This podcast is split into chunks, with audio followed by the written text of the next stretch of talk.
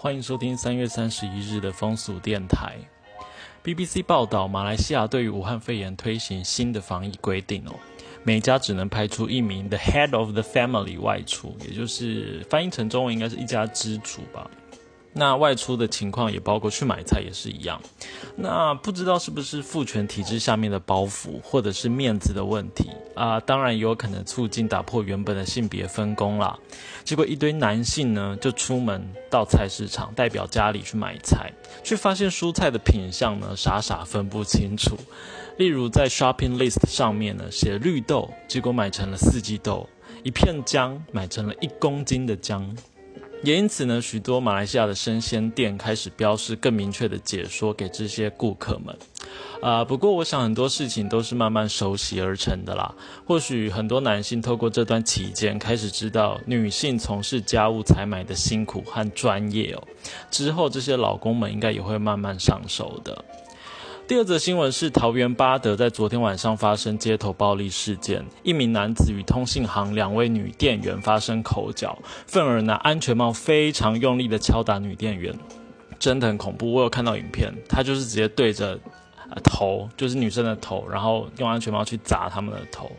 但影片在网络上热议的点呢，竟然不是针对施暴者，而是旁边两位隔壁店家的男性，因为他们没有出手相救，也没有阻挡女性，没有把他们挡在身后，也没有让女子进到店内提供庇护。所以很多网友留言，例如“这男的没懒趴”，“娘娘腔”，很多基于性别谩骂的差啊，很多。基于性别差异的谩骂就在网络上就是流传着这样。那我这边试着提出两种立场来看看哦。呃，第一个是男性在成长的过程中，在文化上比较被鼓励使用和展现身体的力量嘛，比如说体育课的时候丢球啊，然后平常较量的时候也是用身体去较量，所以确实是男性对于身体的掌控度还有身材的发展上面，相较于女性是比较强势的。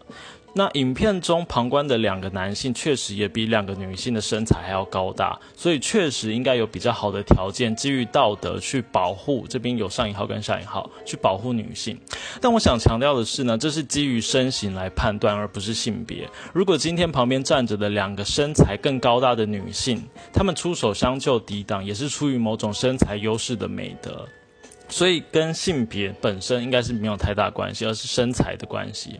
那第二个立场是坚强的心智，恐怕不是男性或女性预设在每个人的心里的，就是每个人的心智状态是不太一样的。遇到紧急事件反应的方式恐怕也有不同，有的人会抵抗，有的人会退缩，不能太依赖路人的相救。所以我觉得更好的方式是每个人无论性别，平时就培养几招防身术，来弥补身形上对于加害者的弱势，这样子。